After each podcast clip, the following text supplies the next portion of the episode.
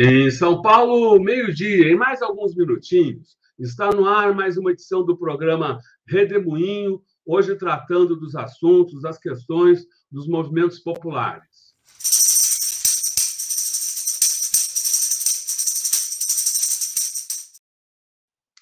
Ruth, venceremos. Muito obrigada que você está aqui conosco.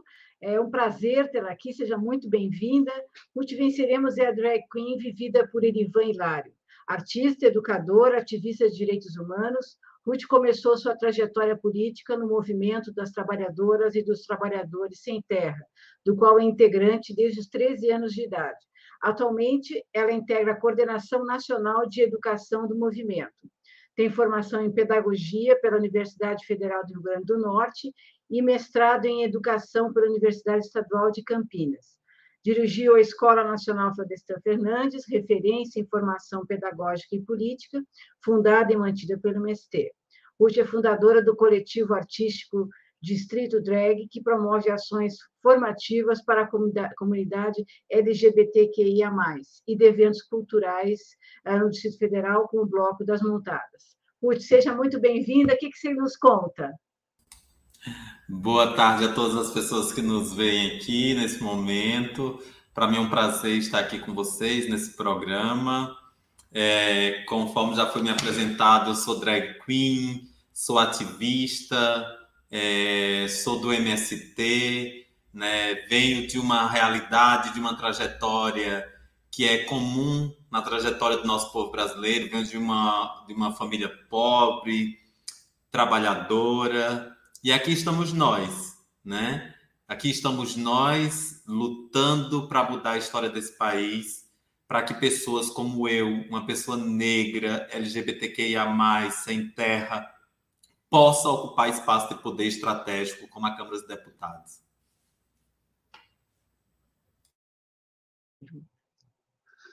Então, bom, nessas eleições em especial, os movimentos populares que uh, tradicionalmente não uh, são meio refratários aos, aos, partidos, decidiram lançar candidaturas.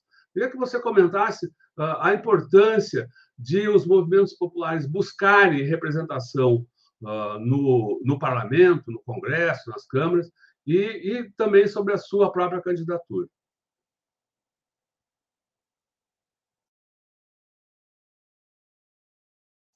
Você está sem som, você está sem som, Ruth. Ruth. Ah, agora sim.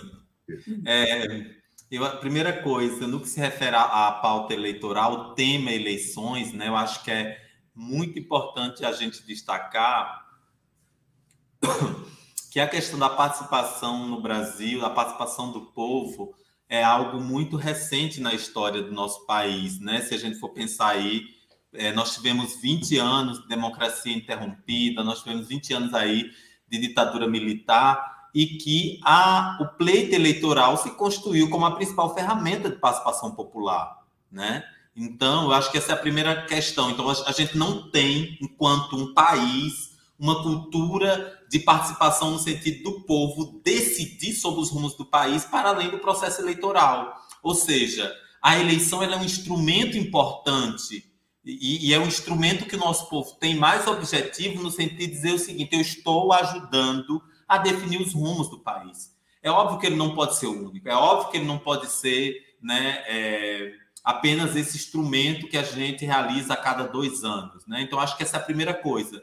Né? Um povo, né, a gente vem de uma tradição, infelizmente, de que a, a população, e eu falo da população geral, não estou falando de, de setores organizados da sociedade não é convidada, não é estimulada a participar, a ter interesse por temas né, que atravessam a nossa, a nossa realidade, o nosso cotidiano, o dia a dia. Né? Se o preço do gás está caro, é porque tem alguém né, legislando não a favor de nós, mas contra nós. Se a gasolina está cara, se o feijão está caro, então, acho que essa é a primeira coisa, é entender de que a eleição, no contexto da realidade brasileira, ela vai ser esse instrumento de participação. E os movimentos populares, nesse sentido, eles não podem abdicar desta ferramenta importante. E aí eu vou falar de um lugar que é o MST. É, a, a, a disputa institucional ela é uma arena de disputa. ela não é a única. E a nossa luta não se encerra na disputa eleitoral. E a própria trajetória do MST tem demonstrado isso.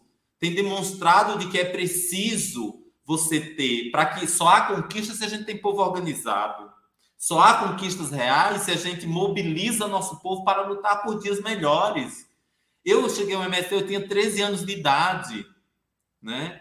Morei em acampamento, vivi em acampamento, o MST foi meu grande formador. E foi na prática que nós fomos aprendendo de que, de fato, só a luta muda a vida. Então, é imprescindível a gente estar organizado em movimentos sociais, movimentos populares, na comunidade, no grupo de jovens, em todas as formas. Porque se a gente não estivermos atentos, nossos direitos eles serão atropelados, o, o, o que nos resta ainda de direito, tendo em vista que os últimos anos foram muito difíceis para o povo como um todo. Então, quando o MST é, ele decide de que o tema das eleições ele é uma ferramenta importante, tem a ver com isso, né? Mas assim, se tiver que perguntar diretamente qual a posição do MST,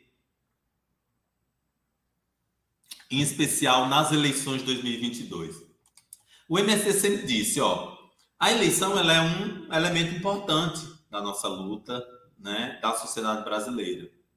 Mas o movimento, até o ano passado, ele não fazia debate coletivo no sentido de liberar seus quadros, seus militantes para fazer a disputa institucional. Hoje nós temos três deputados federais assentados do MST, é, e eles chegaram lá, obviamente, por um debate local, por uma acúmulo de força local, né? Mas em 2021 o movimento foi analisando de que os últimos anos foram muito, muito duros para o povo, para a classe trabalhadora como um todo, do ponto de vista da perda de direito. Você está tendo setores cada vez mais que têm uma hegemonia no parlamento brasileiro, né? E a gente entende que esse ano, 2022, o MSC, primeiro, que ele defende que o Lula ele é o nosso candidato do nosso campo, né? Essa é a primeira coisa, e só o Lula será capaz né, de derrotar nas urnas, né, a partir da mobilização social, da mobilização do povo, o projeto de morte que nós temos, que é o bolsonarismo. Né? Eu acho que esse é um primeiro elemento. Porque o Lula ele é um candidato com maior apelo popular, que agrega o conjunto das forças populares, do movimento social, do movimento sindical, do movimento estudantil, do movimento negro, né? É, e é óbvio que, como a gente disse, não se encerra, não é na figura do Lula em si, né? Mas eu acho que é importante por esse vínculo que tem. Por isso, ele é o maior candidato hoje que a gente tem com maior capacidade para derrotar esta corrente do neofascismo, que é, que é o bolsonarismo, né? É, e o movimento entende que, como o MST faz parte de um campo, de um campo popular, de um campo democrático, né, que articula diversos movimentos populares, a gente decidiu lançar em pelo menos 15 estados candidaturas para deputado federal e para deputado é, estadual. E a gente entende isso é, como um elemento de uma disputa necessária do parlamento brasileiro. A gente teve o golpe da Dilma em 2016, o Lula esteve preso, é, a nossa democracia, que é uma democracia frágil, ela vive permanentemente em ameaça. Então, nós, enquanto movimento social, que estamos aí chegando a 40 anos, não podemos nos furtar do nosso posicionamento, inclusive de colocar quadros nossos à disposição dessa disputa. Sabe por quê, gente? O parlamento brasileiro, o agronegócio, ele tem uma hegemonia no parlamento brasileiro. Esse agronegócio que tem um projeto que também é um projeto de morte contra o povo, que pensa um campo sem gente, né, que só pensa na produção não de alimentos, não na produção para a gente ter uma soberania alimentar. Ao contrário, pensa cada vez mais na produção de commodity. O foco é o lucro, não são as pessoas. Quem, o alimento que chega na mesa do nosso povo não é feito pelo agronegócio. No entanto, o agronegócio ele tem os seus representantes no parlamento. E é, e é necessário que o povo camponês, que o povo trabalhador também tenha os seus representantes. Porque é, companheiro e companheira é muito importante os aliados. Porque se nós chegamos até aqui, enquanto movimento social, enquanto MST, construindo uma escola Floresta Fernandes, o acúmulo que nós tivemos na área da educação, na área da produção agroecológica, sem dúvida é porque nós tivemos também pessoas aliadas, e os aliados são importantes. Mas se tem uma coisa que é fundamental, é nós falarmos por nós. Nós falarmos por nós, nós trazermos as nossas pautas, as nossas demandas e que o nosso corpo e nosso povo seja representado. Porque hoje você tem um parlamento brasileiro que não representa, que não representa o que é o povo brasileiro é um parlamento que sua maioria é, é branca, você tem é, é, pouco mais de, de, não chega a ser nem praticamente nem 10% do parlamento brasileiro de pessoas negras, eu estou falando de negras, nem estou falando de pessoas pretas, porque se for de pessoas pretas, nós temos né, é, é pouquíssima representação. Olha, a maioria da sociedade brasileira é composta por mulheres, você tem um parlamento brasileiro que a maioria é homem, mulheres são quase 14% do parlamento brasileiro. Então, esse parlamento ele não representa o que é de fato o povo brasileiro. Esse parlamento representa o que é o rentismo. Esse parlamento representa o que é a elite brasileira. Então, se a gente fala tanto em construir um país com justiça social, passa fundamentalmente por a gente movimentar é, é esse parlamento. Porque, por mais que o Lula ele seja eleito mas é preciso que ele tenha um Congresso Nacional comprometido com as pautas do nosso povo. Nós voltamos para a extrema pobreza. Nós vivemos um momento em que 33 milhões de pessoas passam fome.